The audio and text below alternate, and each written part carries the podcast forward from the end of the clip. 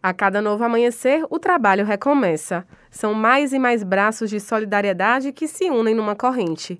No aeroporto de Ilhéus, foi montada uma base de operações da Força Tarefa formada por agentes da Bahia e de outros estados. As aeronaves vêm e vão a todo momento porque sempre tem alguém precisando de ajuda, inclusive de alimentos. As toneladas de donativos arrecadados vão para as famílias que perderam tudo e agora precisam do básico. As margens do rio Cachoeira enfrentam a maior cheia desde 1967. O coronel da Polícia Militar, Adson Marquezine, destaca que o trabalho agora, além de resgate, resgate é também humanitário. A gente continua auxiliando pessoas ilhadas, auxiliando comunidades onde a enchente atingiu e estamos começando agora a fazer um trabalho humanitário de tentar levar cestas básicas, água, apoiar a saúde, levando medicamentos para os postos médicos, fazendo esse trabalho de ação humanitária para poder dar assistência à comunidade atingida. Até o momento, outros nove estados já enviaram reforços.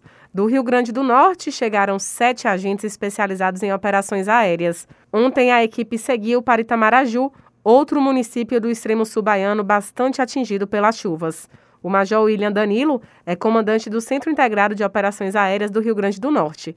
Ele ressalta que a situação vista é caótica. Quando a gente vai cumprir uma missão, a gente sempre passa e sobrevoa os locais as pessoas acenam pedindo ajuda. E realmente a situação é um pouco caótica, né? A gente viu bastante destruição.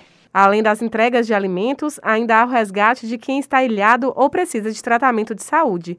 No bairro Vila Cachoeira, em Ilhéus, os voluntários resgataram pessoas com algum tipo de deficiência. Já são ao menos 270 agentes, entre bombeiros policiais militares, além de policiais federais, marinha e exército. Um grupo chegou do Piauí segunda-feira. O tenente do Corpo de Bombeiros, Carlos Vieira, fala sobre a importância de somar a Bahia. A gente estava lá, mas estava preocupado aqui com a situação.